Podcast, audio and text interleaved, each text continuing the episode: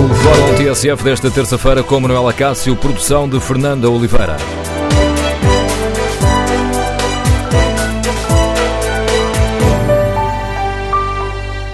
Bom dia, hoje vamos olhar o relatório do Comitê Europeu contra a Tortura, que diz que Portugal é um dos países europeus com mais violência policial e acusa as nossas forças de segurança, sobretudo o PSP e GNR, de comportamentos racistas.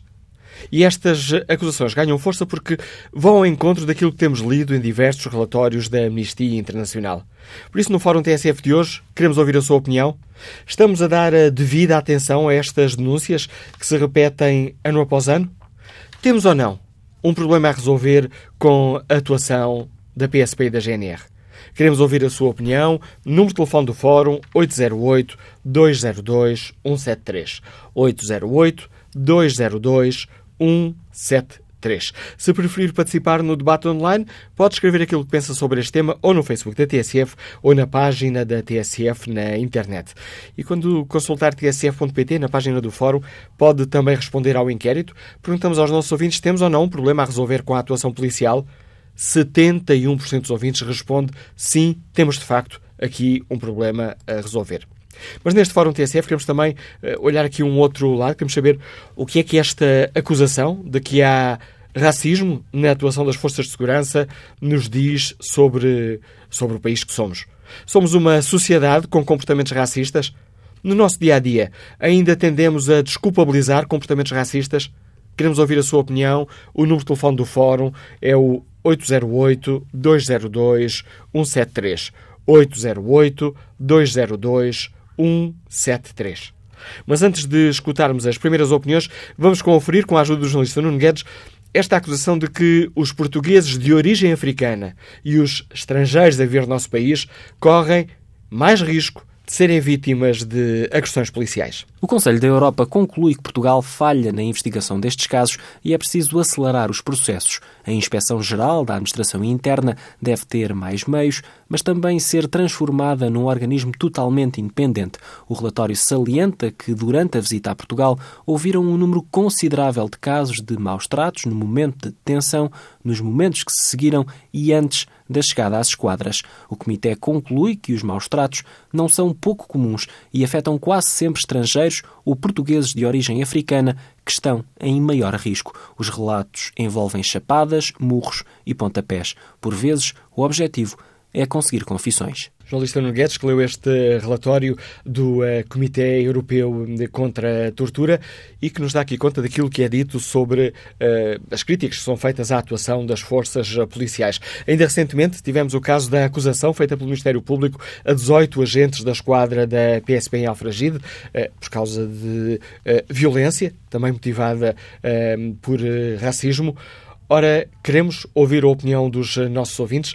Um, contactada pela TSF, o Comando Nacional da PSP responde que para já não, falar, não fará qualquer comentário. Este ainda ao tempo de analisar o relatório com atenção.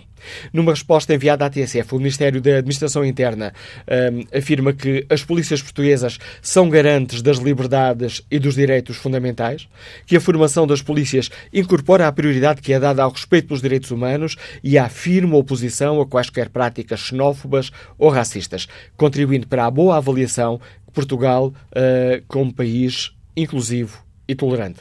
Explica ainda o Ministério da Administração Interna à TSF que quaisquer violações da lei são investigadas pelas próprias forças de segurança, de segurança, pela Inspeção-Geral da Administração Interna e transmitidas de imediato ao Ministério Público. Ora, esta é a resposta enviada à TSF pelo Ministério da Administração Interna. Queremos saber que avaliação fazem os nossos ouvintes. Até porque hum, a avaliação da, um, do Conselho da, da, Europa vai num outro sentido. Hoje, em entrevista ao jornal I, Júlia Cosma, a chefe da delegação que visitou Portugal, afirma que hum, se encontram nas agressões feitas pela PSP e GNR um elemento racista, racista e afirma o que vemos em Portugal é uma incidência relativamente elevada de histórias consistentes deste género por todo o país. E acrescenta Júlia Cosma, e é preciso ver que todas as pessoas apresentam, nem todas as pessoas apresentam queixa, por isso isto é só a ponta do iceberg. Nesta entrevista ao uh, jornal I, é ainda questionado se, partindo deste caso da Alfragide, se do facto de elementos da PSP terem sido acusados pelo uh, Ministério Público, se podemos olhar para este caso como um sinal de que alguma coisa está a mudar. E a Presidente deste Comitê Europeu contra a Tortura afirma que hum, gostávamos de ver mais vezes os procuradores reconhecerem que existe este crime e que as pessoas fossem chamadas à justiça.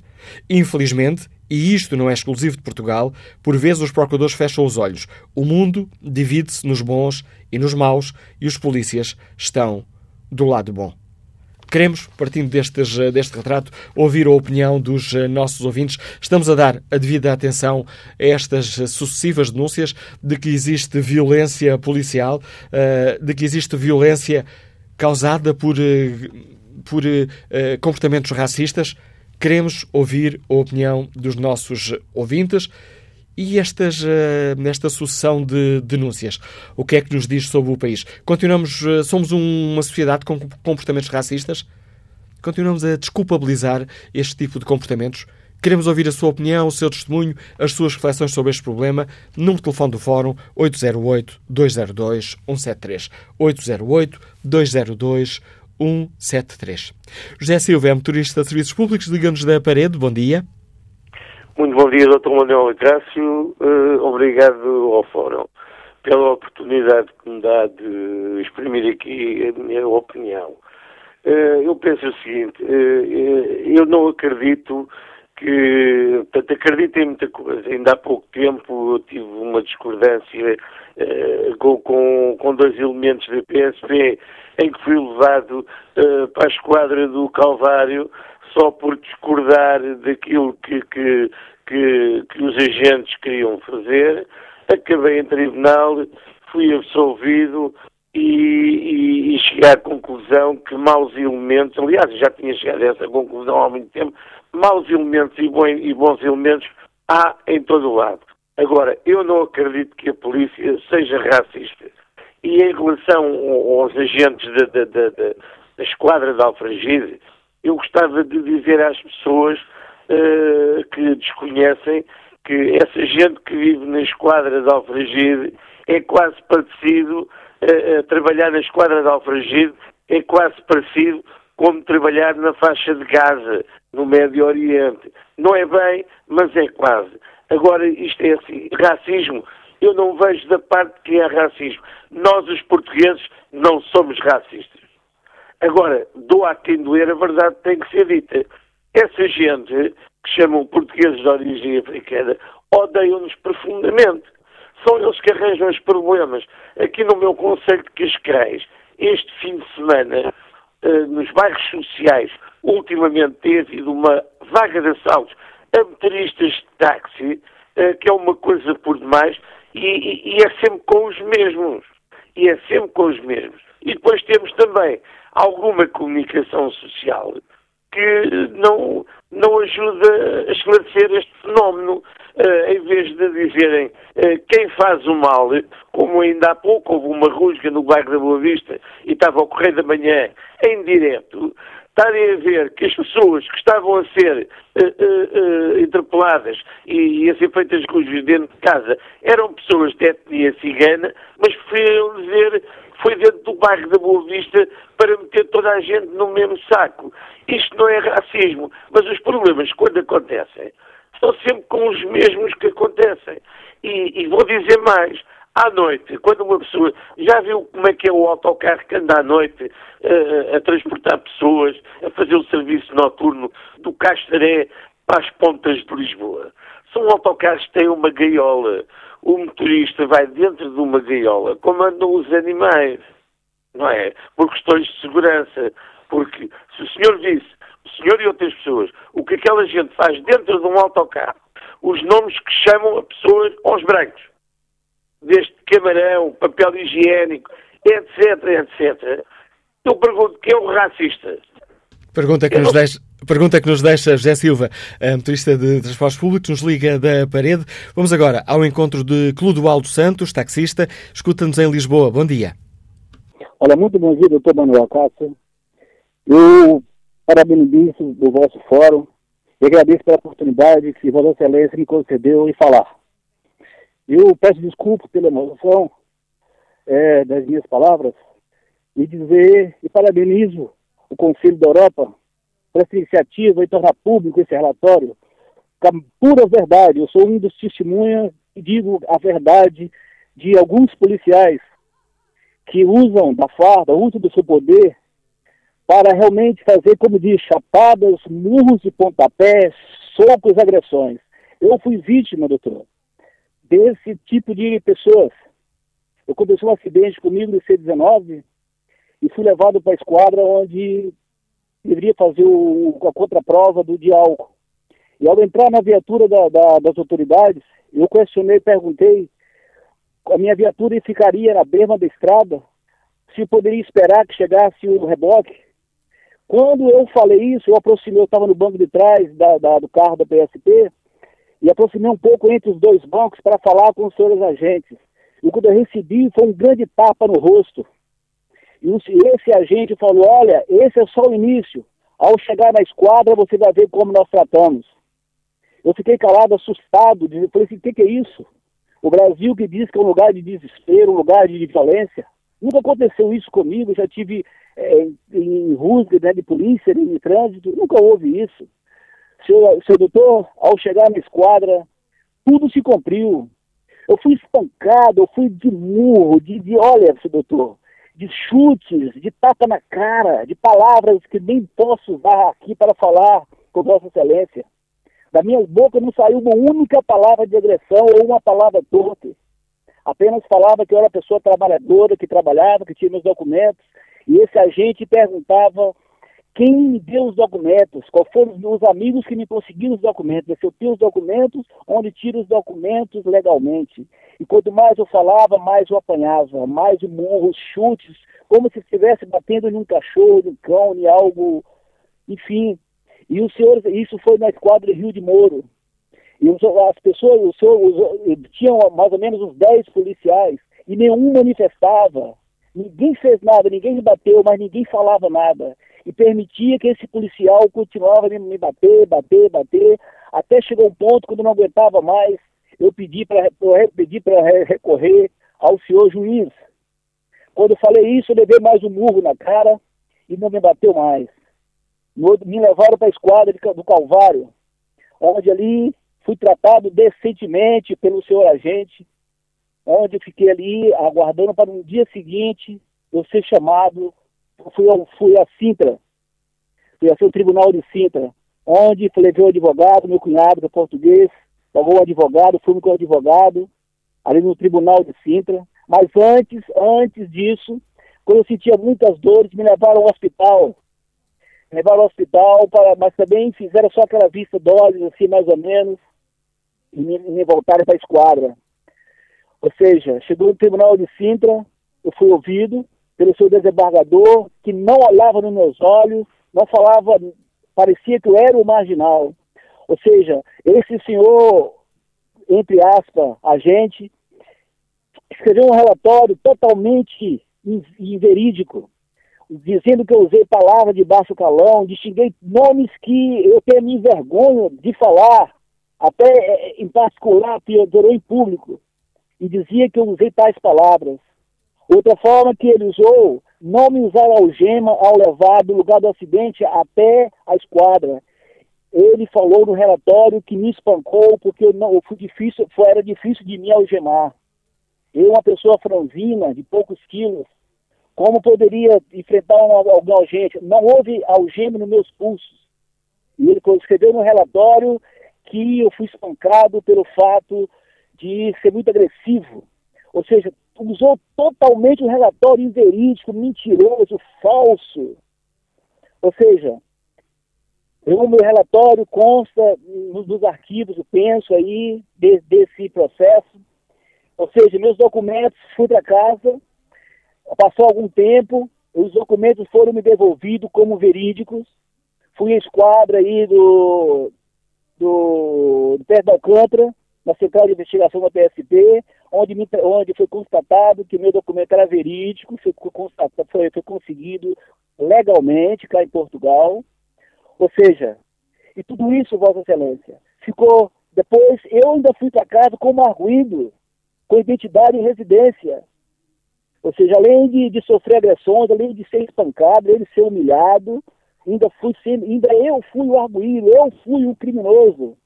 Ou seja, mais os tempos passaram, depois chegou um relatório onde constou que nem houve queixa, nem houve é, condenação para mim, dizendo que aquelas minhas acusações não foram provadas e também as acusações do senhor agente para comigo também não foram provadas. Eu fui ao hospital inglês no dia da agressão, no dia seguinte que eu saí do fórum, fiz exame de corpo de delito, onde constatou grandes lesões, tanto de ombro, tanto nas costas, tanto nas pernas, tanto no meu corpo todo, com relatório assinado por médico, pelo médico. Esse relatório foi colocado no processo, mas não deu em nada, Vossa Excelência. Ou seja, então eu quero parabenizar o Conselho da Europa por essa iniciativa que realmente, em Portugal, existe autoridades Existem policiais que espancam, que batem nas esquadras e no final fica tudo em água de bacalhau, como diz por cá. Obrigado, Clodoaldo Santos, pela participação neste Fórum eh, TSF. Testemunho deste taxista que nos liga de Lisboa. Vamos ao encontro do bancário João Matos, que está em Louros. Bom dia. Uh, bom dia, Manuela Castro. Manuela Castro, eu penso que este relatório do Conselho da Europa uh, reflete, digamos, uh, uma política de, de, não investimento da, também aqui uh, nas prisões e no tratamento dos presos, o tratamento desumano, segundo o Conselho da Europa. de facto, essa política que atira milhares de pessoas para a margem e depois chama-nos marginais, é uma política que não traz nada de bom. Uh, para estes cidadãos, uh, em geral pretos, pobres e outros excluídos, uh, em geral não temos a presunção da inocência. E, e, e, nesses estabelecimentos também não consta nenhum preso proveniente da Quinta da Marinha, tenha sido objeto de algum tratamento desumano. Nesta fábrica de pobreza, que, em que vivemos e em que milhões de portugueses, uh, digamos, são enviados para a margem, uh, é o que acontece. Nós o que precisávamos era de mais escolas e melhores escolas, de mais emprego e melhor emprego, de uma política inclusiva para substituir as prisões, porque Portugal, o Portugal de Abril, não pode ser um Estado penitenciário em que o Portugal de novembro eh, quis instituir eh, como um Estado eh, penitenciário. Eh, portanto, isto são prisões com condições degradantes que é preciso travar, como é preciso travar, de uma maneira geral, este ataque aos portugueses desta política de 42 anos em que são lançadas bombas ao retardador e que depois vem tudo arrebentando, digamos, todas as desgraças na sociedade portuguesa.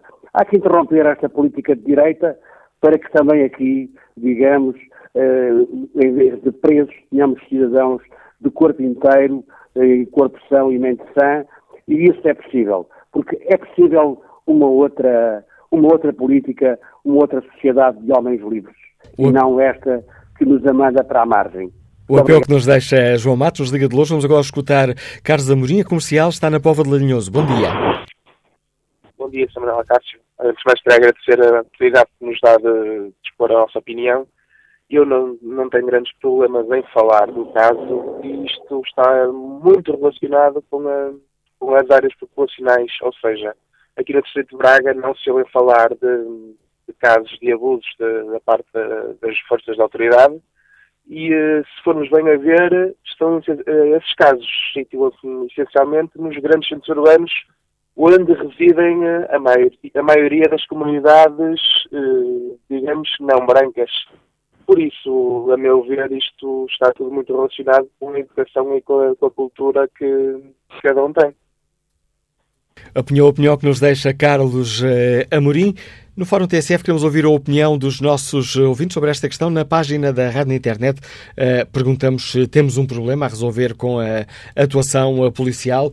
61% dos ouvintes responde que sim, 35% não. Partimos uh, para este debate do relatório do Comitê Europeu contra a Tortura, uh, que aponta Portugal como um dos países da Europa Ocidental com mais violência policial e que acusa as forças de segurança de comportamentos racistas. Partindo daqui, queremos ouvir a opinião dos nossos ouvintes. Estamos a dar devida atenção a estas denúncias que se repetem anos após ano. Temos ou não aqui um problema a resolver com a atuação policial? E o que é que esta acusação de que há discriminação racial na atuação da PSP e da GNR nos diz sobre o país? Somos ainda uma sociedade com comportamentos racistas? Queremos ouvir a opinião dos nossos ouvintes. Número de telefone do Fórum 808-202-173. 808-202-173. 173. Sérgio Bernardo é ex-voluntário em meio prisional, Liga-nos Lisboa. Bom dia. Muito bom dia, sou Manuel Acácio, bom dia ao Fórum. Uh, eu queria dar aqui um, um testemunho uh, em que quem esteve por dentro uh, do sistema prisional, nomeadamente como voluntário durante alguns anos no estabelecimento prisional de Lisboa. E, e muito me admira, sinceramente, que tenha sido necessário um relatório do Conselho da Europa para se constatar o estado em que, nomeadamente, o estabelecimento prisional de Lisboa se encontra e a forma como as pessoas que lá estão detidas são tratadas. Uh, Admira-me porque existe tanta gente que trabalha lá, desde diretores de prisão, a educadores, uh, até os próprios guardas, e parece que tudo está bem. Uh, eu trabalhei durante alguns anos, como eu disse, como voluntário no Estabelecimento Prisional de Lisboa e a aula onde eu incidi mais o meu trabalho foi na ala E, que é precisamente a ala mais degradada do estabelecimento prisional de Lisboa, embora tenha, tenha corrido uh, algumas outras. E, na verdade, o estabelecimento prisional de Lisboa não deviam ser encerradas quatro alas. Todo o estabelecimento prisional de Lisboa devia ter sido encerrado. Uh, no estabelecimento prisional de Lisboa não existem as condições mínimas de higiene. Eu não estou a falar de condições razoáveis. Não havia as condições mínimas de higiene. Uh, a ala E, nomeadamente, é uma ala sobrelotada, com, sem condições nenhumas. Uh, inclusive, no estabelecimento prisional de Lisboa, os reclusos recebem um único rolo de papel higiênico por mês, por mês. Uh, não existe, o, o, estabelecimento prisional não fornece qualquer artigo de higiene. Se um recluso não tiver pessoas de família que entreguem, que deixem dinheiro, porque não podem levar de fora produtos de higiene, têm que ser adquiridos dentro do estabelecimento prisional a preços muito acima daquilo que se pratica no exterior. Uh, e uh, o estabelecimento não fornece artigos de higiene absolutamente a ninguém, nem gel de banho, nem sabonetes, nem pasta de dentes, nem nada. Reclusos que não tenham família, por exemplo, reclusos que vêm do estrangeiro e são presos no, no aeroporto por tráfico de droga, etc. Se querem tomar banho é com água, se querem lavar os dentes é com água. Uh, não existe absolutamente condições nenhumas. Uh, na é, por exemplo, as paraboias do, do teto estão podres e quase a cair sobre uh, os reclusos. Existem outras aulas, como por exemplo a aula B, que é uma aula onde só existem miúdos entre os 16 e os 18, 20 anos, é uma aula dedicada mais a, a jovens. Essa aula é uma aula que cheira mal, completamente suja, uh, toda estragada, porque os próprios reclusos também estragam, uh, porque são miúdos e, são muito indisciplinados, estragam a aula. No EPL não existe. Uh, e depois, por baixo da aula B, por exemplo, existem os baixos da aula B, que cada recluso que entra dentro do estabelecimento prisional de Lisboa entra e vai para os baixos da ala D até lhe ser atribuída a ala onde depois vai ficar. Nos baixos da ala D uh, não há só ratos, há ratos muito grandes, baratas, todo tipo de insetos que possa imaginar. Uh, nos baixos da ala E, exatamente a mesma coisa. Os baixos do EPL, quer na ala E, quer na ala D, quando chove muito em Lisboa, ficam cheios de água ficam cheios de água, ou seja, aquilo chega a encher mais de um metro de altura de água. Uh, os reclusos têm que andar a retirar os seus bens e a segurar nos colchões e etc. com eles na cabeça, e os guardas obrigam-nos a dormir nessas celas, mesmo quando chove e quando aquilo está cheio de água. Não existe forma de sair dali. Além disso, uh, uh, os, os, reclusos são tratados de forma desumana. Eu assisti a reclusos a levarem chapadas, taladões no meio de uma ala por dizerem bom dia a um guarda que estava mal disposto nesse dia. Eu assisti a reclusos a pedirem para falar com os educadores. Esse pedido tem que ser feito por escrito, por impresso próprio e entregue ao chefe da aula para que o chefe da aula faça chegar ao educador. Só que por ser um recluso que o chefe da aula ou que o guarda de serviço não, não, não queria estar, não gostava desse, desse recluso, amascava o papel e ia para o lixo, às vezes com assuntos que eles precisavam tratar importantes até para as famílias cá fora, mas os educadores nem tinham informação de que esses uh, reclusos precisavam de falar com eles porque pura e simplesmente o pedido não chegava. Uh, entre tantas outras atrocidades, inclusive eu cheguei a estar na ALE sozinho, com um único guarda, e a acontecer uma cena de pancadaria no fundo da ALE. Uh, portanto, um único guarda. Os guardas também, por vezes, não têm condições, mas eles também muitas vezes abusam disso. Reclusos com problemas psiquiátricos, a necessitar de medicação diária, mas havia guardas que achavam graça a ver o, o recluso completamente descompensado e a fazer os disparates de quem não toma a devida medicação, e uh, haver um no meio de vários, um que era um pouco mais humano e que, apesar de do desacordo dos colegas, eh, lá mandava o recluso ir eh, à enfermaria tomar a medicação. E quantas vezes os reclusos precisam de ter acesso à medicação, precisam de ir à, enfermaria por alguma lesão ou porque estão aleijados e não lhes é possibilitado ir à enfermaria. Uh, o EPL é uma prisão que funciona mal, onde existem que não tem condições nenhumas e onde os guardas, por vezes, não sei porque, motivados porquê, uh, leve, são uh, prepotentes para com os guardas. E era bom que se ouvisse isto, eu há muitos anos que tenho isto dentro de mim, só que eu nunca tive coragem de dizer, uh, até com receio de que os outros que ainda são voluntários, que existem várias instituições a fazer voluntariado dentro da PL, sejam prejudicados, mas perante este relatório, perante isto, eu tinha que, que falar, nem que fosse aqui no fórum, e dizer aquilo, os horrores que assisti e que vi com os meus próprios olhos dentro do estabelecimento prisional de Lisboa. E agradeço, Sérgio Bernardo, o testemunho que trouxe a este Fórum TSF, testemunho deste antigo voluntário em meio prisional que nos liga de Lisboa. Ana Mateus é advogada, escuta-nos também em Lisboa. Bom dia, bem-vindo a este Fórum TSF. Uh, muito bom dia, sou Manela Cássio. Olha, eu não tenho conhecimento do relatório, estou a ouvir a notícia agora na, na TSF, mas em Portugal não considero que, que, que, os agentes sejam racistas de maneira nenhuma. De qualquer forma, uh, eu também temos que chamar aqui um pouco a atenção também da forma também como os agentes às vezes são provocados não é? Porque existem também, da mesma maneira que existem vários tipos de agentes, também existem, ou seja, somos pessoas e também sabemos que por vezes, eh, e não, não estou aqui a pôr em causa as, os relatos que já tenho estado aqui a ouvir, mas sabemos que existem também determinados cidadãos que também provocam até ao máximo, até ao limite, o próprio agente.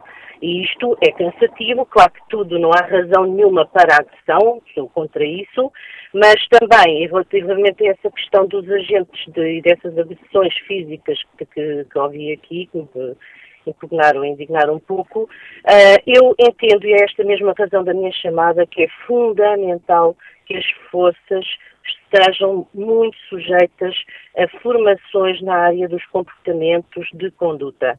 Porque são eh, profissões muito expostas e, não, e têm que arranjar, eh, vamos lá, uma forma de, de terem que se, eh, conseguir controlar quando estão abordadas, às vezes por provocações, que acredito que elas existam, e também aqueles que o fazem sem qualquer razão de ser, como aconteceu aqui neste fórum, os testemunhos que eu aqui alguns, ouvi, também uh, saberem controlar-se e não uh, não descarregarem em cima do inocente, não é?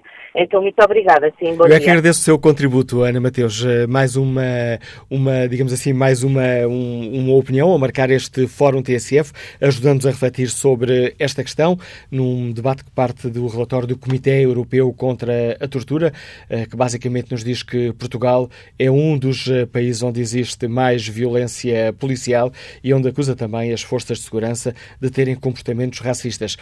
Ou seja, um, hum, uma pessoa não branca ou um estrangeiro tem uh, uma maior percentagem de ser alvo de abusos policiais. É isto que nos diz este Comitê Europeu contra a Tortura. Diz que os portugueses de origem africana e os estrangeiros correm o maior risco de serem vítimas de agressões policiais. Diz que o nosso país é um dos países europeus, é dos países europeus onde existe maior violência policial. Partindo daqui, perguntamos aos nossos ouvintes um, se estamos a dar a devida atenção a este tipo de denúncias. Ainda recentemente, o relatório da Amnistia Internacional apontava também para alguns destes problemas. Temos ou não um problema com a atuação da PSP e da GNR. Queremos ouvir a opinião dos nossos ouvintes. Próximo convidado do Fórum TSF é o Presidente da SOS Racismo, Mamadou Ba. Bom dia, bem-vindo a este debate. Fica surpreendido dia, com as conclusões deste, deste relatório? Bom dia, Manuela Cássio. Eu, eu não posso me pronunciar sobre o conteúdo em concreto do relatório porque ainda não tive acesso a ele, não ouvi com, com, a, com a profundidade que, que, que, merece, mas eu acho que a sua publicação e as notícias que vêm ao público são apenas, portanto, uh, o sintoma de, de, uma, de um mal que nós nos vimos a, a queixar há bastante tempo. E repara que esse relatório não é inédito, não é? Uh, há, vários, há vários relatórios, como, como, como disse, aliás, a semana passada tivemos o relatório da Amnistia Internacional, mas já no início da, da, da portanto, desta década já houve vários relatórios, uh, tanto da ONU como da ECRI, que já, já vinham relatar a existência da, da violência policial racista nas forças de segurança, no seu conjunto, não é apenas na PSP e na, e, e na GNR é que em todas as forças de segurança, sejam guardas prisionais, sejam uh, elementos de estrangeiro e fronteira, sejam agentes da, da, da, PSP ou da GNR, em todas as forças de segurança temos uh, praticamente uma cultura da violência racista e eu acho que isto é um problema que nos deve, que nos deve eh, preocupar bastante e tem a ver com o que nós queremos como sociedade, não é? Porque não, não, é, não é aceitável, num Estado de Direito, que as forças de segurança que são supostamente para garantir a segurança de todos os cidadãos, independentemente da sua origem uh, cultural ou étnico-racial, que sejam elas o foco da insegurança para uma parte da sociedade. O que tem acontecido na nossa sociedade é precisamente isso, é que há uma, há uma, há uma cultura de impunidade né, que graça nas forças de segurança, faz com que um, muitas vezes, portanto, isto é, é olhado de uma forma muito displicente, eh, com, com, pouca preocupação, com pouca centralidade na intervenção uh, do Estado, porque a responsabilidade de garantir a segurança de todos os cidadãos, voltar a todos os cidadãos, sublinho esta, esta palavra, é do Estado. Portanto, o Estado tem que, tem que eh, garantir os meios, não apenas os meios na, através da formação das, da, da, das forças de segurança, mas também das garantias de justiça que os cidadãos que sejam vítima de abuso de violência policial racista, que haja, de facto, uma intervenção efetiva e eh, eh, enérgica das instituições do Estado, nomeadamente a Justiça. Repare, Manuel Castro, nós, Portugal, se calhar um dia alguém há de fazer Uh, também esse, esse, esse, trabalho. Se nós formos ver na última década o número de cidadãos estrangeiros ou de origem africana que morreram uh, um rescaldo da intervenção da polícia, o número é assustador para aquilo que é o número da nossa população. Uh, são dezenas de casos de mortes, uh, algumas delas muitíssimo mal explicadas, uh, nas mãos das forças de segurança, em que pouca consequência ou nenhuma consequência resultou desta atuação. Ora, se, isto, se uma intervenção de, de, de, das forças de segurança resulta em mortes de cidadãos e que esta, esta esta atuação não tem consequência do ponto de vista penal, do ponto de vista jurídico, do ponto de vista social, ou seja, se não houver nenhuma indignação maior por parte da sociedade, mas também nenhuma atuação do Estado enquanto garante a nossa segurança e a nossa um, e da nossa liberdade como cidadão dentro daquilo que é a nossa diferença na sociedade, portanto, uh, o, a, nossa, a nossa sociedade está em perigo. Portanto, eu creio que esse relatório, e eu fico bastante perplexo com a reação da, da, da tutela, uh, estou-me a referir agora a reação do, do, do, do Ministro da Administração Interna, a tentar um bocado desvalorizar a gravidade uh, desta circunstância, quando nós, ah, nós estamos a dois anos do que aconteceu eh, precisamente na esquadra da Cova da Mora, em que temos 18 agentes, ou, ou seja, uma esquadra inteira constituída a arguída, não estou a pôr em causa a questão da presunção da inocência, isso não está em discussão, mas é um sintoma da podridão eh, eh, que, que, existe efetivamente na forma como as nossas forças de segurança atuam junto dos cidadãos que, eles, que elas consideram diferentes. Mamadou Bem, Ora, nestes últimos tempos tem sentido que as coisas estão a mudar ou não tem sentido evolução? Não, ainda, ainda uh, nós no mês passado recebemos uma petição precisamente dos, uh, dos reclusos da, da, do estabelecimento prisional do, do Vale dos Judeus a se queixarem exatamente das mesmas coisas que vêm relatadas hoje no, no, no relatório, portanto, da ECRI. Uh, e ainda a semana passada e neste fim de semana eu recebi uma, uma queixa de dois cidadãos que foram agredidos eh, de uma forma gratuita por um carro patrulha eh, na, eh, no Caio Sodré. Ou seja, o caso da violência policial, volto a dizê-lo, o SOS anda a dizê-lo há muitos anos, é sistemática. A violência policial é sistemática. Por quê? Porque há uma cultura de impunidade que se instalou nas forças de segurança. Nós não queremos, obviamente, isto não é uma generalização, ou seja, quando eu falo das forças de segurança, não estou a dizer que todos os polícias são racistas. O que estou a dizer é que, enquanto cultura de exercício do poder da autoridade e de segurança, as forças de segurança se convenceram que podem passar completamente impunes, independentemente da forma como atuarem, independentemente de se essa sua atuação coincide ou não com os códigos deontológicos que protegem os direitos dos do, do, do cidadãos. E, sobretudo, quando esses cidadãos não são brancos, não é? Porque não vamos aqui por meio, com, com, com meias palavras. Ora, é preciso políticas públicas para combater, para reverter a situação que é uma ameaça à nossa democracia.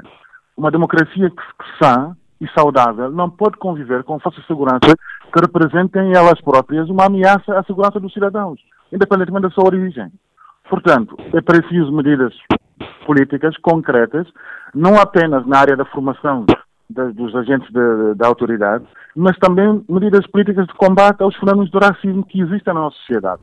Não vale a pena continuarmos a ver por baixo do tapete, a, a, a fingir que o racismo não existe, porque o racismo é um problema muito grave que afeta a vida e o trajeto social das, de milhares de pessoas que vivem neste país e que são deste país, porque eh, estão aqui, algumas dessas pessoas nasceram aqui, eh, outras vieram e estão a construir o país conosco.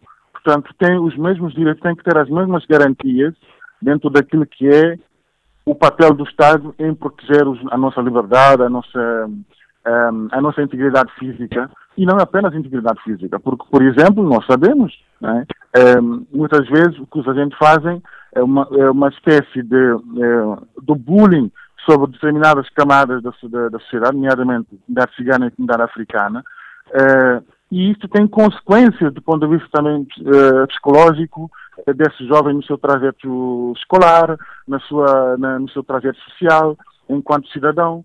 Portanto, é importante que o Estado, de uma vez por todas, comece a ter medidas políticas concretas de combate ao racismo. E eu aproveito aqui dessa oportunidade que o Manuel Cássio me dá para voltar a lançar o desafio ao Estado é dizer que é preciso o Estado conhecer o estado da arte das comunidades que são vítimas do racismo. Não há, há, há um alinhamento enorme da nossa sociedade em geral sobre a profundidade do racismo na nossa sociedade. Ora, para nós combatermos um fenómeno, temos que o conhecer.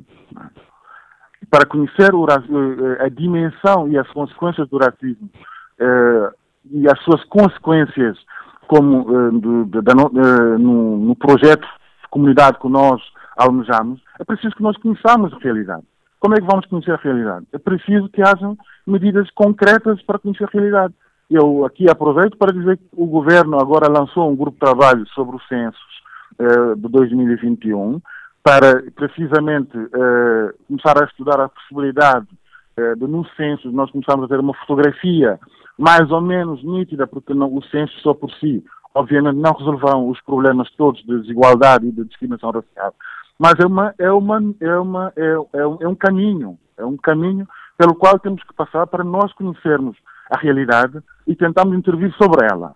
Portanto, a recolha de dados étnico-raciais, por exemplo, que é, um, que é um debate que tem que se travar na sociedade portuguesa, porque é preciso que nós saiamos um bocado um, deste, deste ambiente um bocado sonolento em que nos, nos instalamos, a querer pensar Portugal é uma sociedade homogénea do ponto de vista uh, epidérmico, ou cromático ou cultural. Já não o é, não é. Portugal é uma sociedade diversa e tem que aprender a conviver com isto. Portanto, sendo uma sociedade diversa, é preciso nós conhecermos qual é, o, qual é a intensidade, qual é o grau de diversidade da sociedade e tentar encontrar soluções que respondam aos problemas que nos confrontam os, os sujeitos socializados que têm menos condições e, men e menos capacidade de fazer ainda o trazer social para eh, no caminho à cidadania.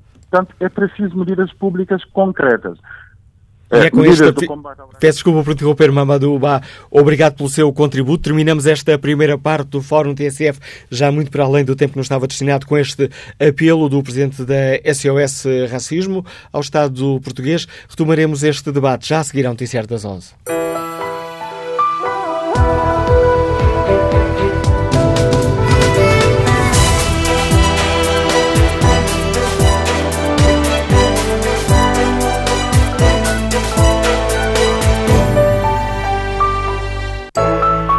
Onze da manhã com nove minutos, avançamos para o Fórum TSF em segunda parte, edição de Manuela Cássio, produção de Fernando Oliveira.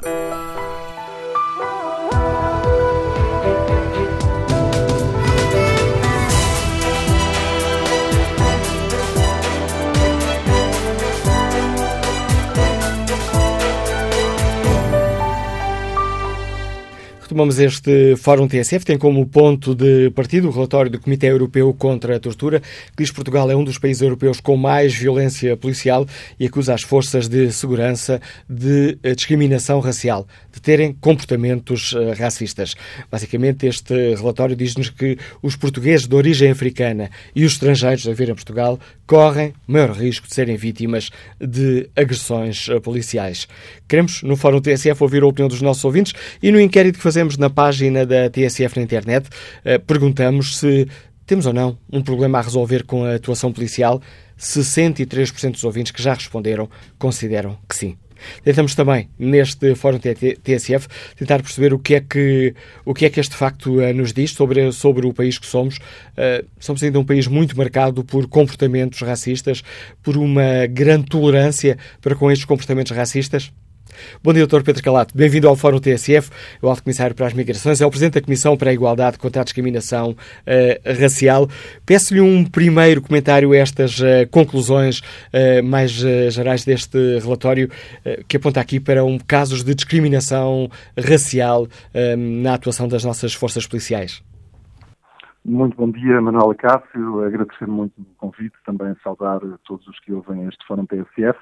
Naturalmente, este é um relatório que merece toda a nossa atenção. É, é um tema que tem estado crescentemente também na agenda política, na agenda mediática, e é um problema que, infelizmente, nenhuma sociedade do mundo pode dizer que conseguiu purgar daquilo que é o seu cotidiano.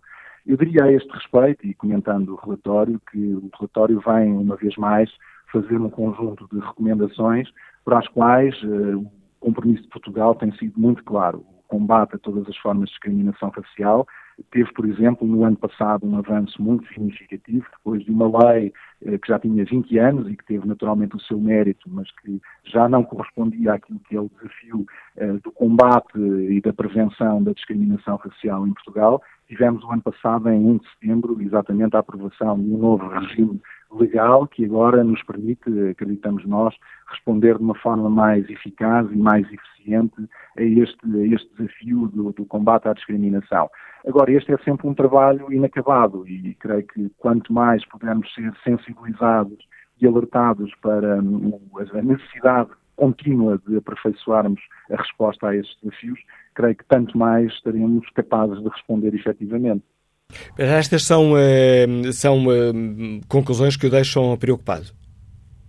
Eu creio que estas conclusões, reportando também aos anos em que a crise em respeito, 2015 e 2016, eu creio que elas correspondem a um período em que tivemos, de facto, aqui alguns fenómenos nesta matéria que a nós próprios nos alertaram e sensibilizaram. Tivemos um caso que foi muito uh, até comunicado e mediatizado da Cova da Moura, que resultou também numa, numa queixa sem precedentes relativamente agentes uh, alegadamente, uh, portanto, perpetradores destas situações de discriminação.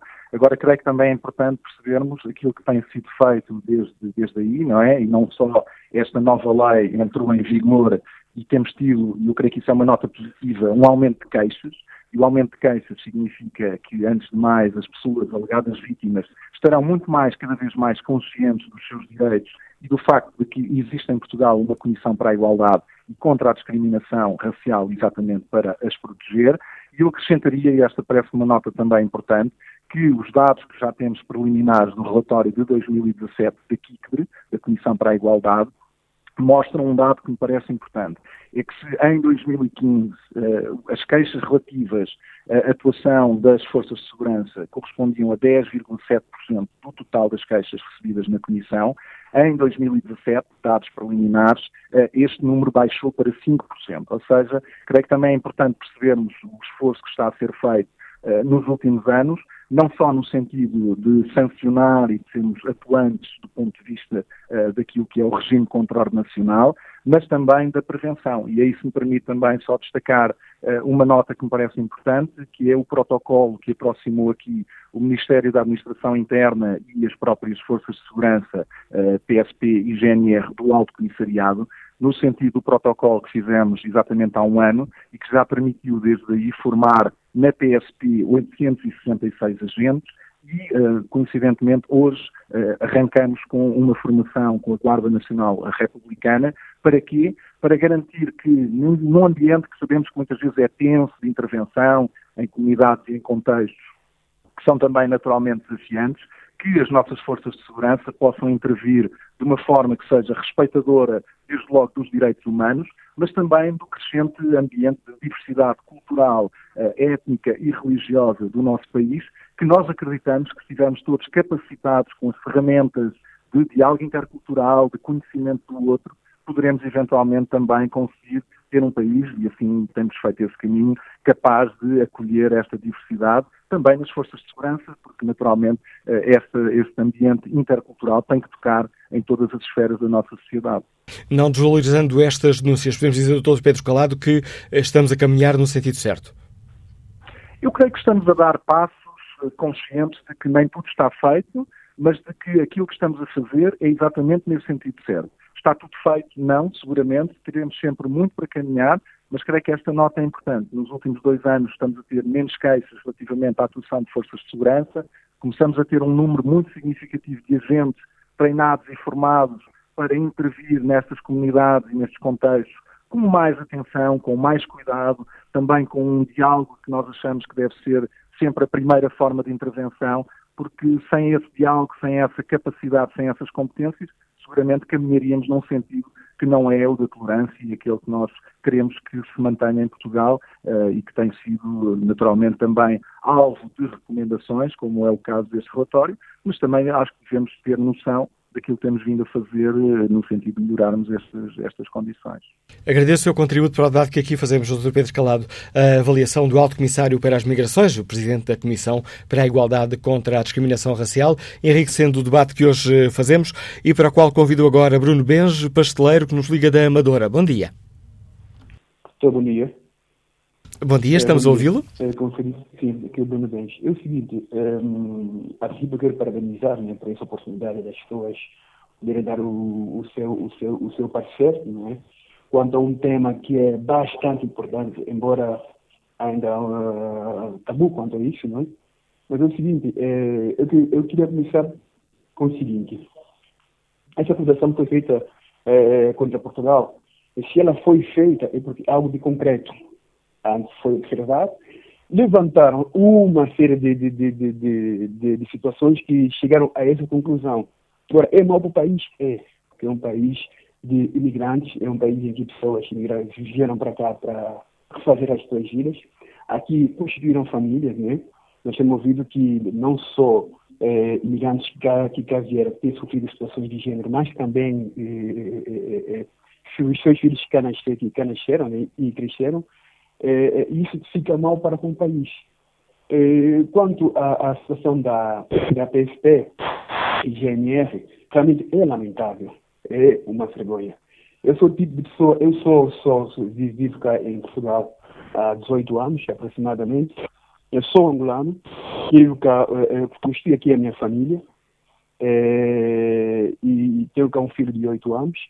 E, e assim, é, eu sempre fui, segundo a educação que os meus pais deram, eu sempre fui contra o que é errado. Meus pais educaram-me sempre assim, as pessoas que foram, que foram é, aquelas que vão passar para mim uma boa educação, rígida, mas boa, e eu sou de pessoa que se você fez o mal, tem que pagar pelo que você fez. Mas é necessário também que haja as coisas sejam feitas dentro do, do, do, das normas que são estabelecidas, não é? Ou seja, dos limites. É, é, é então, a PSP tem agido realmente de uma forma vergonhosa, é, é, é, lamentável, porque, porque as pessoas olham para os atos que eles têm praticado para com o, o, os migrantes e não só, e as pessoas fecham, fecham os olhos unicamente deixa as coisas passar. Então, com o decorrer do tempo, as coisas vão, vão, vão piorando, porque, como diz o, o, o ditado, um abismo geralmente chama o outro abismo. Nós temos visto hoje nas comunicações sociais, não são só os imigrantes que muitas vezes são espancados pela PSP ou GNR, ou um, ou um segurança qualquer. Então, diz que até o próprio eh, português, a, a, própria pessoa da casa também tem passado por isso. Por quê? Porque, ele, porque naturalmente eles agem assim. Bem, se eu hoje faço e não foi chamada atenção, amanhã eu faço novamente. E depois torna-se o que é um vício. Hoje eu um vício de, de, de, jovens que saem que é para se divertir e, e por alguma situação mínima, em quase sem importância, eles são espancados quase até a morte. Eu, por exemplo, já passei por uma situação de cinco anos para cá, não é? Em que eu estacionei o meu carro num parque de estacionamento, foi no, foi, foi no dia do trabalhador, em que eu estava de férias, de folga, fui buscar a minha esposa ao trabalho, e para aqui, perto da, aqui onde eu vivo, aqui na Amador, ela deixou que para ir ter com, com uma, com uma ex-colega no centro comercial, ela foi, e eu parei o meu carro, não tinha espaço para, eh, eh, para me estacionar o carro, foi no centro, num, num parque de estacionamento eh, externo, pronto, não tinha espaço para me estacionar o carro de maneira correta, então o meu carro à frente dos outros, liguei as quatro piscas e fiquei ali, eu e meu filho, que na altura é, na altura devia ter por aí que é cinco, quatro anos, prontos. E eu, eu, eu, fiquei ali com os quatro bichos ligados. É, é, qualquer situações que houvesse, se eu tivesse, se alguém quisesse tirar o, o, seu carro e em que eu eu estava a, a, a, impedir, eu estava preparado para tirar o meu carro e essa pessoa assim poder seguir caminho. Então passou um agente por mim, disse alguma coisa que eu não percebi e até percebi que foi para mim que ele falou. Ainda olhei para o homem, continuou a ir a correr e fiquei ali sossegado. Depois o homem veio ter comigo já a chamar nomes, já a, a, a, com atos, com atos, com atos eh, raciais, a chamar nomes, seu isso, seu aquilo, seu preto, eu devia ter dado o carro não sei o quê. E eu tentando perceber a do homem, ou do senhor agente. Eu disse, mas passa algum problema? Primeiro, primeiro eu disse, não, não pode ficar assim, dizia ele senhor vai, o, o, o, senhor vai ter que levar agora com, com uma multa e vai começar a pagar. Uma coisa que eu nunca vi em lado algum. O próprio agente já me estava a dizer quanto é que eu iria pagar. Tu vais pagar isso, vais pagar X por isso, Y por aquilo. Eu disse, olha, gente, está aqui os meus documentos, mas uma coisa eu já lhe vou dizer.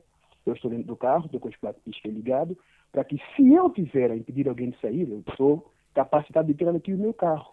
Agora, não vejo razão nenhuma. Primeiro, porque você me chama nomes. Segundo, o senhor passar uma multa. Pode passar uma multa, mas já lhe vou dizer que eu não vou pagar. Por quê? Porque não há situação alguma que possa, que possa fazer com que eu pague uma multa. Se eu pago a multa, eu vou recorrer a, a, aos órgãos legais, eh, contestando e dizendo por que é que eu não vou pagar a multa. E o homem ficou ainda mais alterado, chamou o nome, quase que entrou pela, pela janela dentro do carro.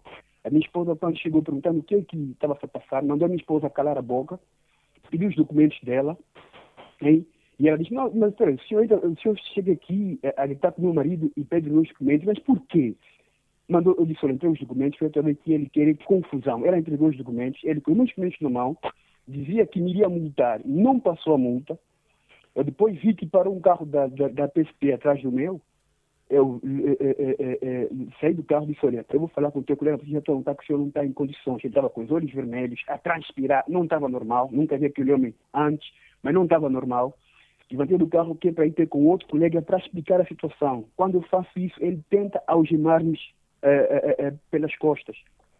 Nisso, eu consegui puxar o braço e ele magoou-se na própria algema. Eu disse, peraí, então o senhor já me quer algemar?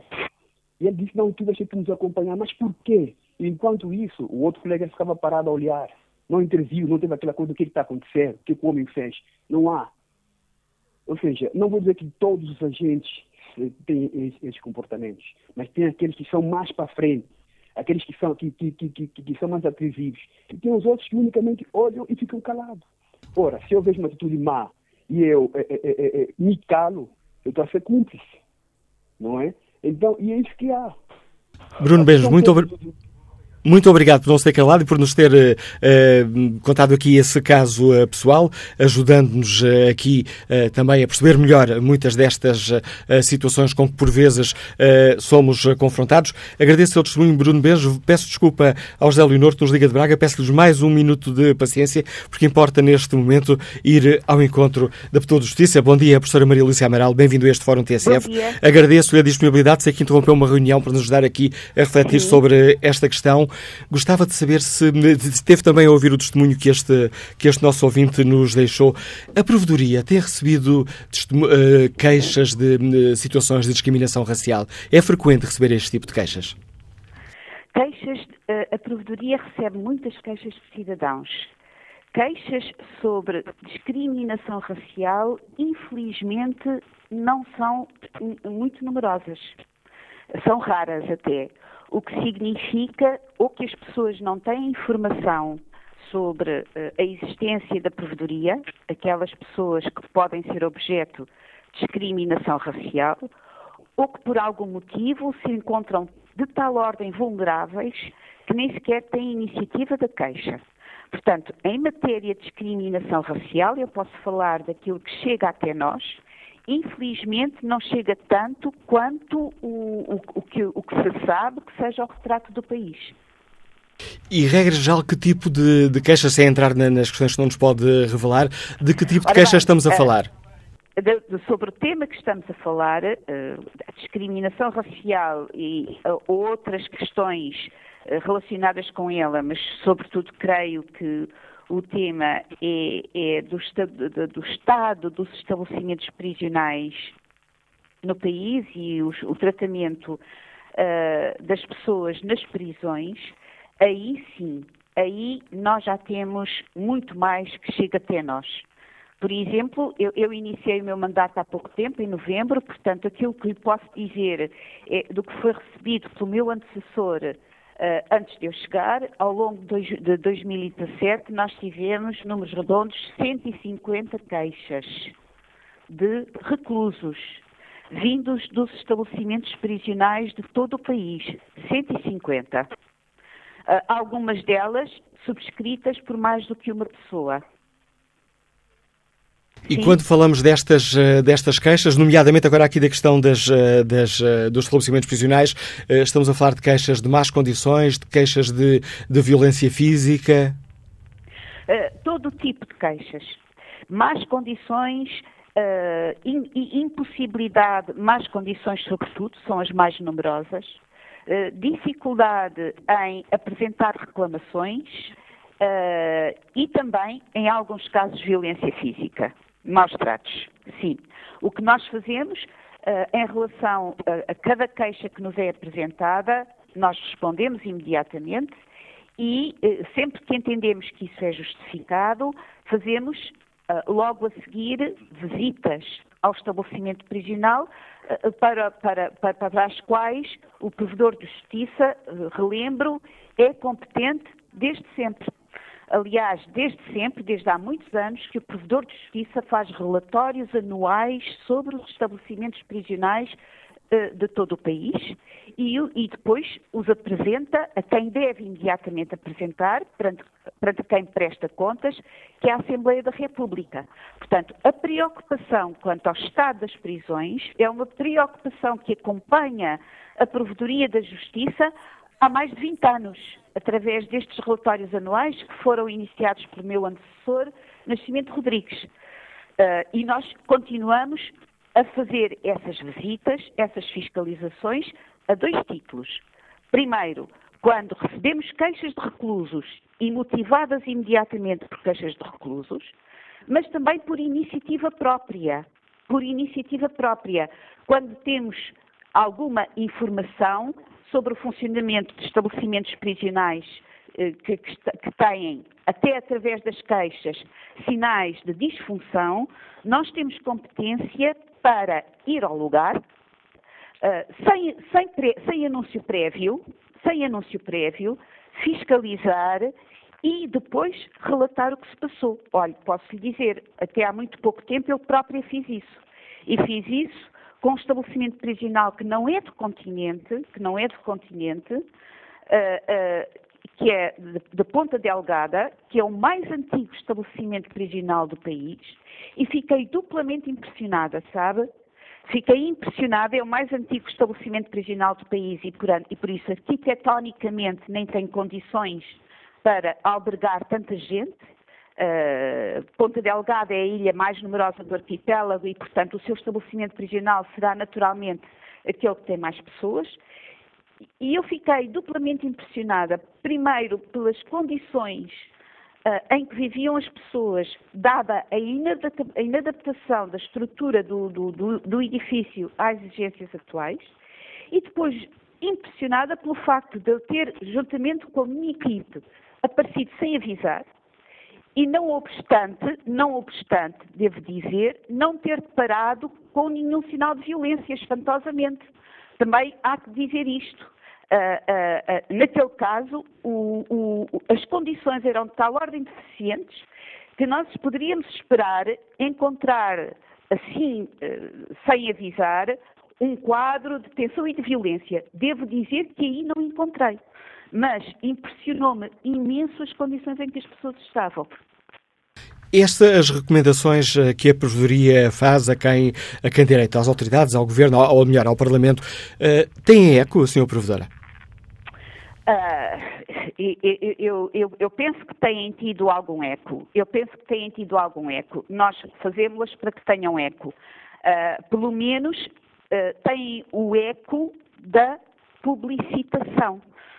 ou seja, torna-se pública torna-se pública a condição em que, vive, eh, em que vivem os nossos compatriotas e aqueles que não são nossos compatriotas e que estão detidos nas nossas prisões.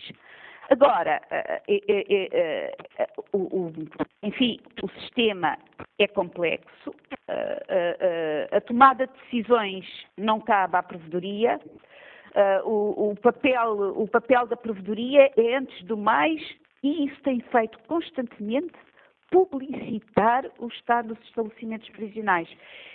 Mas sabe, a, a, população prisional pode, pode variar muito, depende também uh, do índice de criminalidade, da forma como a sociedade flutua quanto aos índices de criminalidade.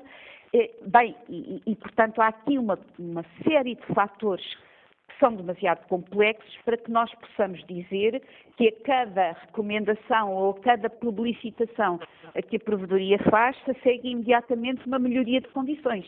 Infelizmente, a vida não é assim, a realidade não é assim e não se pode estabelecer essa relação de causalidade imediata. Retomando aqui a questão com que iniciamos a nossa conversa, o facto de existirem eh, sucessivas queixas em relatórios internacionais sobre comportamentos eh, eh, racistas ou discriminatórios por parte das forças de, de segurança, e dizes que infelizmente há poucas queixas. Temos aqui um déficit na sociedade. Temos aqui um déficit por resolver. Possivelmente teremos eu estou convencida que o facto de, não, eh, de, de, de nós não recebermos uh, um número significativo, significativo de queixas Um, uh, relativamente à discriminação racial, como eu lhe disse no início da nossa conversa, se deve, finalmente, à imensa fragilidade e vulnerabilidade das pessoas que são objeto desse, desse tipo de tratos, de tratamentos, que nem saberão que se podem queixar à provedora de justiça e nem estarão, muitas vezes, em condições várias de o fazer. Uh, isso é que é preocupante. Aquilo que, pode, que eu, da minha parte, posso fazer é ter, é ter intervenções como esta, para, uh, como esta que estou a ter agora, para o mais possível dar a conhecer às pessoas que existe em Portugal uma instituição cuja razão de ser está em receber este tipo de queixas por parte de todas as pessoas e em responder a elas. Quando falei aqui no déficit, não estava a dizer um déficit da, por parte da Provedoria de Justiça, estava mais a referir-me a um, dev, um déficit de, possivelmente, percepção na nossa sociedade de que, eh, por vezes, acabamos por compactuar com comportamentos racistas. Olha, eh, os dois déficits para mim estão, estão relacionados. Uh, se, eu, se, eu, se, eu, falei do déficit de, de, da Provedoria de Justiça é porque há um de, provavelmente, muito provavelmente, há um déficit da sociedade portuguesa em lidar com essas questões. Porque, caso contrário, como eu disse, as pessoas que são objeto dela não seriam tão vulneráveis, tão vulneráveis, que muitas vezes nem capacidade para se queixar têm. Para mim, as duas coisas estão relacionadas. Não sei se me fiz entender. Está a ver? Senhor Provedora, muito obrigado. Agradeço o importante contributo que trouxe a este Fórum TSF. Provedora de Justiça, Maria Lúcia Amaral, deixando aqui um apelo. Existe a Provedoria para que, eh, ou melhor, a Provedoria eh, existe e está disponível para receber todo o tipo de, de queixas, nomeadamente nesta questão de déficit de queixas sobre comportamentos eh, de discriminação racial, comportamentos racistas, por violência policial motivada por comportamentos racistas. Bom dia, Dr. Fernando Forte, é advogado de Gandes Lisboa. Bem-vindo a este debate. Muito bom dia. Eu peço desculpa, vou tentar ser o mais conciso uh, e o mais bem interpretado possível, para não ser mal interpretado, como foi a Catherine Deneuve quando assinou o manifesto relativamente às vítimas do movimento Me Too. Ora bem, e o olhar que eu queria lançar, portanto, é óbvio, é óbvio que estas questões são culturais e atávicas quase nos povos uh, o racismo ou não racismo. E, portanto, o racismo existe, é uma coisa com a qual se vive todos os dias. Ainda agora acabei de ouvir sobre as questões prisionais, acabei mesmo de chegar a uma visita que fiz a, a um preso em Caxias e, portanto, há, há 25 anos que, que se convive profissionalmente com estas situações. Contudo, o politicamente correto não nos deve deixar de observar e era este o meu contributo, porque acho que é importante, numa fase em que entramos numa situação de politicamente correto, em que quase nada se pode dizer, e por isso é que eu não quero correr o risco da generalização, nem da má interpretação, mas o racismo é de múltiplos sentidos. Uh, não encontrará, ou dificilmente encontrará, continente mais etnicista e racista que o africano, por exemplo. Eh, onde o etnicismo eh, causou genocídios autênticos eh, ao longo da história e ainda os causa. Portanto, os racismos são de múltiplos sentidos, não são só de um sentido unívoco. E por trás disto, disto tudo temos de ir à questão da multiculturalidade, que é positiva, mas que em sociedades livres, em que se procura uma igualdade entre as pessoas uh, e uma liberdade entre as pessoas, também é capaz de ter os seus limites. Sobretudo quando o multiculturalismo se traduz uh, na imposição, por exemplo, na, na sociedade ocidental livre, de modos de vida que são incompatíveis com essas liberdades e que têm por trás um fundamento cultural. Só um exemplo, uh, a excisão das mulheres, por exemplo. Uh, é, é, só um exemplo. Um, que é praticada em várias culturas e comunidades e que é absolutamente incompatível com os princípios ocidentais de liberdade, de igualdade da mulher uh, e de não ofensa ao corpo de outra. Portanto, estas questões, o meu olhar é este. O racismo não é de sentido único. Nem as discriminações são de sentido único. Neste é relatório. Muito... Peço desculpa, peço desculpa sem querer, eh, eh, peço desculpa por interromper o seu raciocínio. Neste caso, de, e de que serve aqui de ponto de partida para o Fórum TSF, que é o Comitê Europeu contra a Tortura, uh, o que nos diz é que aqui, neste caso concreto, o racismo tem um sentido óbvio que vitimiza quem não é branco, simplificando aqui a conversa. Oh, exatamente, com certeza, porque é o politicamente correto. Repare, eu ouvi há pouco, e está certo, isso existe. Essa questão existe. E essas comunidades, obviamente, que vivem, como disse a sua que falou anteriormente, em vulnerabilidade e fragilidade, mas então podemos perguntar também, e, e falando claramente, e não querendo ser mal interpretado, mas a outra comunidade, que também vive com certa vulnerabilidade e fragilidade relativamente a determinados comportamentos uh, que não se podem assinalar porque não é politicamente correto dizê-lo, e que vitimizam essa outra comunidade, que também é vulnerável e frágil. Por exemplo, quando se trata de apresentar queixa em relação a determinados comportamentos, entre, em relação a, determinados, uh, em determinadas uh, situações concretas, mas de sentido contrário. Também existe esse medo, também existe essa fragilidade. Portanto, eu penso que aqui isso está certo, não se pode perder o olhar do sentido múltiplo das coisas. E a vontade de integração e vontade de acabar com o racismo é também de múltiplos sentidos. Tanto tem que ter vontade de integrar a comunidade que é acusada de racismo na generalidade, como tem que ter vontade de ser integrado e de, eventualmente, abdicar determinadas eh, práticas culturais e questões culturais que se colocam aqueles que são, obviamente, discriminados por questões ráficas. E, portanto, essas comunidades têm que fazer, e passa por aqui a solução, o ponto de encontro é, das duas vontades. E acho que isto é que é fundamental, e às vezes nenhuma das comunidades se apercebe. Nem aqueles que são acusados de racismo, nem a comunidade que é vítima alegadamente de racismo. Doutor Fernando Forte, muito obrigado pela participação neste debate que hoje fazemos. Testemunho alerta que nos deixa este advogado nos Liga de Lisboa. Vítor Jorge, comercial, está na Amadora. Bom dia.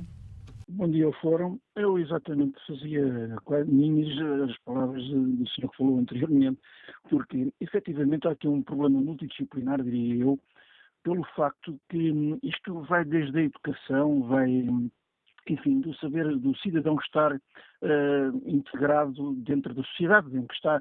Uh, porque quem vive aqui na Amadora e que presencia uh, as ações policiais em relação a bairros como a, a Cova da Moura, que eu, enfim, chama a atenção que há, há, há alguns anos um carro da polícia que passasse dentro do, do perímetro do, da Cova da Mora era apedrejado, pura e simplesmente, sem fazer nada, não havia, só por passar. Uh, e ouvia-se as pessoas dizer que era uma provocação à polícia uh, passar por dentro do, do, do bairro. Uh, esse senhor do SOS Racismo que falou, há uns anos houve uma morte de um indivíduo que era um, era um marginal, era um jovem, mas era um marginal, infelizmente, pronto, por razões que nós desconhecemos, que é óbvio, mas uh, por acidente ou não, o polícia acho que até foi julgado, não sei qual foi o resultado depois de, do, do julgamento, confesso, mas esse indivíduo, após uma perseguição, é morto. Ok. Uh, o SOS Racismo fez aqui assim uma, uma manifestação. Após a manifestação, destruiu-se carros, destruiu-se montras. Ninguém falou nisso. Ninguém falou nisso. Um, como o senhor disse anteriormente, uh, penso que é advogado, uh, as pessoas têm que estar inseridas na sociedade. A polícia faça estes programas que podem trazer à, à mistura montes de situações, mas que um, a polícia não tem, não tem força, porque vê-se pessoas, os problemas estão identificados. Infelizmente, por múltiplas razões, passa a dizer são ciganos ou pessoas de origem africana, não sei o quê. Então, então, se há assaltos nos comboios, são pessoas de origem africana. Se há assaltos, são ciganos. Se há, não infelizmente é isto. E a polícia, quando viaja, já está condicionada. Eles chamam nomes à polícia, eles empurram a polícia, até porque a polícia, infelizmente, não tem número. Se quiser levar um indivíduo para o hospital, às vezes são quatro, eles funcionam em grupos, são quatro e cinco e seis. Que, além de chamarem nomes deste filhas da mãe com um P, pronto, e não sei o quê, porque se fosse polícia, era polícia um minuto, muitas vezes porque não há respeito. E o polícia uh, uh, não tem força, muitas vezes, num ou não sei. E depois, quando, quando tem que agir, muitas vezes epa, tem, tem, que meter força, às vezes tem que se pôr como eles, ao lado deles, como bandido, entre aspas, para conseguir fazer uh, que a lei seja vincada. Sei que muitas vezes também há indivíduos que, sim senhora, que, que, que, se excedem e que, pronto. Mas isto é facto de, de, de como é que eu de dizer, um, depois de, como o senhor ainda há bocado também no fórum disse, o da ruta de, de amor é como se fosse a faixa de casa. Agora já não tanto, mas foi. E como é que funciona no meio disto tudo? É, é, com calma, calma, calma, e ele vai pedradas na cabeça, por amor de Deus, pá, quando se apanha um indivíduo depois, não se sabe se é ele que dá, manda pedradas ou não, mas depois não sei bem se as pessoas terão calma e, e o modo de atuação. É só isso que eu queria dizer, portanto, acho que isto passa pela educação, principalmente pela, pela educação, por saber esses indivíduos que estão cá, uns que já nasceram, que já têm cá filhos, embora de origem eh, africana e não sei o quê, uh, mas por saberem que eles é que se têm que moldar à nossa, como é que é dizer, à nossa civilização, entre aspas, um, uh, uh, e, estarem de acordo com a lei, não é? Eles partem tudo e mais alguma coisa. Os, um, eu tive que comprar a minha casa, tenho que pagá-la e não sei o que, não sei o que mais. Os outros têm casas à borda. E, e pronto, isto cria tudo uma situação. E não se preocupem depois quando uh, temos aqui o, o bairro do Silva, aqui na Amadora, em que a Câmara deu casas às pessoas e as pessoas entre elas que não as podem vender, mas fizeram contratos entre elas e foram a viver outra vez para barracas e deram aos outros. Pronto, isto é, isto infelizmente, é por isso é que eu digo, isto é multidisciplinar. Isto tem que haver intervenção a partir da educação, a partir de múltiplas coisas. E as pessoas que maltratam. Eu estive na Alemanha, se a pessoa chamasse nomes a um polícia, é que não falava mais, era arrecadado logo e era julgado sumariamente na esquadra por, por, um, por um indivíduo não tinha mais nada. Aqui chama-se nomes, bate-se, empurra-se. O polícia diz: o senhor tem que me acompanhar. Eu não vou, e não vou, e não vou, e não vou. Faz sua coisa à autoridade e a autoridade, a autoridade depois se agarra e o leva à força. É violência. Temos o caso do, do senhor que estava a bater na mulher. Isso foi televisionado. Foi lá um carro da polícia, o indivíduo ofereceu resistência. Foi lá segundo. Foram precisos oito homens para tirar um homem daqueles de lá dentro do coiso. Por acaso aquilo foi tudo filmado, mas só qual foi a queixa? E isso foi público. Foi violência policial contra o senhor, que por acaso era de raça negra. Mas como estava tudo filmado, pronto, aquilo bateu na, na, na trave. Mas se não tivesse funcionado, era mais oito polícias que estavam, na, na, se calhar, no Ministério Público com um alto levantado. Agradeço também o seu contributo para este fórum, Vitor Jorge Testemunho, deste nosso ouvinte, nos liga da Amadora. Vamos agora ao encontro da doutora Catarina Prata, é coordenadora de investigação da Amnistia Internacional. Bom dia, bem-vindo a esta reflexão. Os relatórios da, da Amnistia têm sucessivamente apontado o dedo um, a alguns uh, comportamentos uh, das nossas uh, forças policiais. Essa situação tem-se mantido, tem melhorado? Olá, muito bom dia. portanto, que primeiro é com, é com alívio que nós vemos o, relatório do comitê finalmente uh, publicado. Uh, com, também vemos o seu conteúdo com grande preocupação, uh, mas por um lado vemos o que a Amnistia Internacional tem vindo a dizer ano após ano, legitimado com, este, com, este, com estas conclusões deste, deste relatório. Em relação a, às condições nas prisões e, e, à violência policial, portanto, desde que existe uh, relatório da Amnistia Internacional, que estas situações têm estado constantemente presentes. Portanto, são temas recorrentes uh, no, nos relatórios da Amnistia, o que significa que isto não é um fenómeno recente, não é um fenómeno do ano de 2016, quando o Comitê veio cá pela última vez, não é um fenómeno da última década, é um fenómeno que tem, que tem vindo a ser denunciado pela Amnistia pelo menos desde 1965. E esta reflexão é importante uh, ser feita para percebermos o que é que está a falhar. Um, e eu estava a ouvir os ouvintes que, os ouvintes que, que estavam a, a, comentar o relatório e outras, e outras situações além do, do relatório, e uh, apesar, de, apesar de estarmos conscientes que, que, que há criminalidade em Portugal, assim como há em todos os países, e que uh, a grande maioria dos agentes policiais são, são profissionais e são competentes, uh, não podemos esquecer que as forças de segurança que têm legitimidade para usar a força têm obrigações especiais.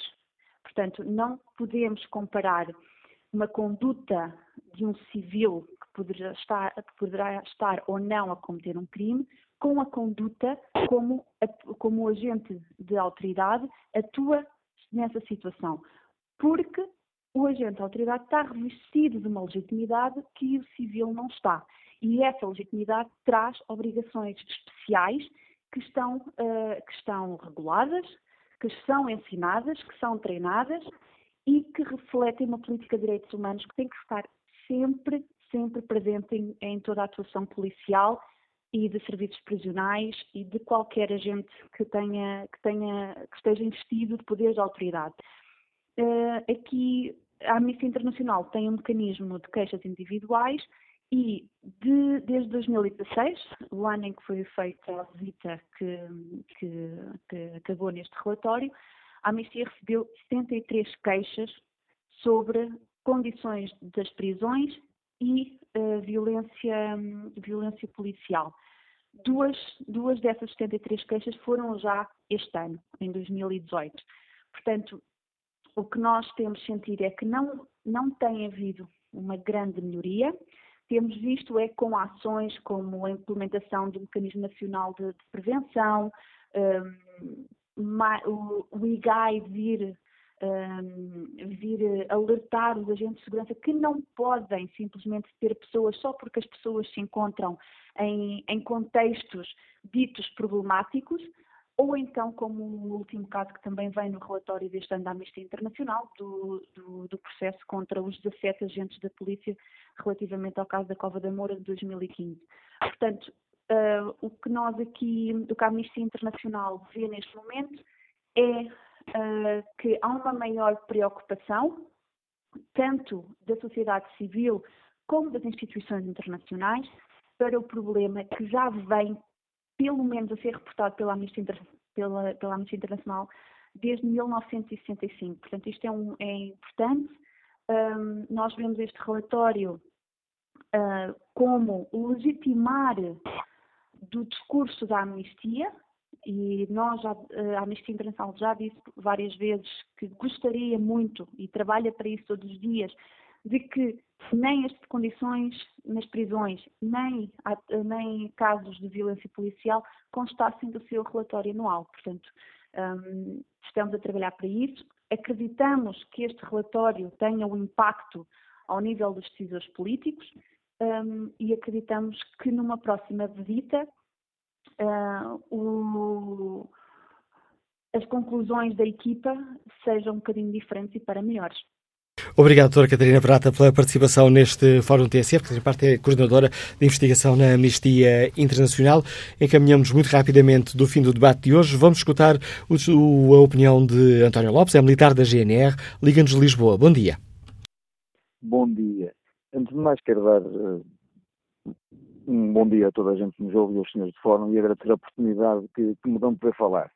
Uh, eu, no meu caso particular, Posso referir primeiro que sou casado com uma senhora da raça negra, portanto, falo enquanto profissional de força de segurança, mas enquanto uma pessoa casada com alguém de outra raça, de outra cor, portanto, não, não podendo ligar a mim diretamente qualquer caso de preconceito racial. Uh, eu estava a ouvir agora falar aqui a senhora Amnistia. Eu gostava de saber, no relatório da Amnistia Internacional, já que fala da violência policial, Quantos casos é que falam de violência sobre a polícia? Será que a amnistia também refere isso? Outro ponto. Falam sobre as condições nas prisões. Só está preso quem fez algo para estar preso. Nós temos pessoas no interior, temos velhos que descontaram a vida inteira, temos, temos, temos muita gente que não tem condições. Tivemos agora o caso de um senhor que a esposa faleceu porque não tem telefone. Estado deve fornecer condições a essas pessoas. Não deve estar preocupado em fornecer condições a quem mata, a quem rouba, a quem viola. Essas pessoas que cometem um crime estão num sítio para serem castigados e para serem reintegrados na sociedade. Mas não é dar-lhes televisões, pipocas e pizza que eles vão fazer isso senão eles vão continuar e o que é que lhes custa? Custa-lhes alguma coisa cometer um crime? Não sabem se vão para melhor ou se vão para um sítio que não vai fazer grande diferença. Continuarão a fazer o mesmo. Em relação ao número de queixas na amnistia, é normal que aumentem. Nos serviços ligados às forças de segurança, as queixas também aumentem, porque hoje, ou, também aumentam, porque hoje em dia é fácil fazer uma queixa. Eu posso chegar a uma esquadra, a um posto e fazer queixa do meu vizinho. Foi agredido. Pode ser mentira, mas a queixa é registada é dada entrada a queixa como uma queixa de, de, violência. Portanto, o número de queixas vai aumentar e cada vez com estas plataformas, com, com as queixas eletrónicas por aí fora, cada vez irão aumentar mais. Isso é, é certo. Em relação a, às, uh, aos senhores que estavam do, do Racismo, eu queria perguntar uma coisa. Qual é é a posição do ACOS Racismo quanto às agressões aos meus colegas da PSP num gratificado, creio que no ano passado, que desde tentaram roubar a arma, agrediram com pedras na cabeça um colega meu quando ele já estava inanimado no chão. Qual é a posição? Se fosse um polícia a fazer, a dar um pontapé, a fazer uma coisa qualquer, ou um indivíduo de uma qualquer raça, caucasiano, negro, cigano, seja lá o que for, qual que era a posição da COS Racismo? Fica a questão Depois. de que nos deixam militar. Pensei que já tinha terminado. Peço-lhe uma grande capacidade não, não, de síntese. Estamos quase, só, quase só, a terminar só, o programa, António Lopes. Só, só, só, só, uma coisa, só um último ponto. Fala-se, eu trabalho nas zonas escolares, eu trabalho perto de uma escola com, com miúdos de várias raças. Os meus próprios filhos são, são, são latinos, são, portanto não é, não é o branco clarinho, nem, nem, nem é o, o, o são latinos, meus filhos são, são latinos, tenho muito orgulho na, na cor deles, tenho muito orgulho em tudo deles. Uh, mas noto que os meus filhos têm educação e eles próprios, eles não precisam ser integrados na sociedade porque eles sabem o lugar deles. Dentro da escola dos meus filhos existem miúdos de todas as raças, todas as raças, branco, negro, seja lá o que for, não são integrados porque não querem e porque os pais não querem, porque as pessoas vivem de subsídios de Estado, fazem a questão de, de serem subsídio dependentes e depois, à mínima coisa, qual é que é o problema? É o racismo. E eu aconselho eh, aos senhores da FES Racismo, amnistias internacionais, por aí fora, a deslocar-se a uma estação do, do CTT no final do mês para ver quanto é que recebe uma pessoa de abonos do Estado, comparado com um trabalhador que trabalha 8, 9 horas por dia durante 6 dias por semana. Obrigado, António Lopes, pela participação neste Fórum TSF. Já ultrapassei aqui uh, um, quase um minuto do tempo que estava destinado, mas aproveito ainda para espreitar aqui muito rapidamente uh, o inquérito que está na página da TSF na internet. Perguntamos aos uh, nossos ouvintes se temos ou não um problema a resolver com a atuação policial. 66% dos ouvintes considera que temos de facto um problema a resolver.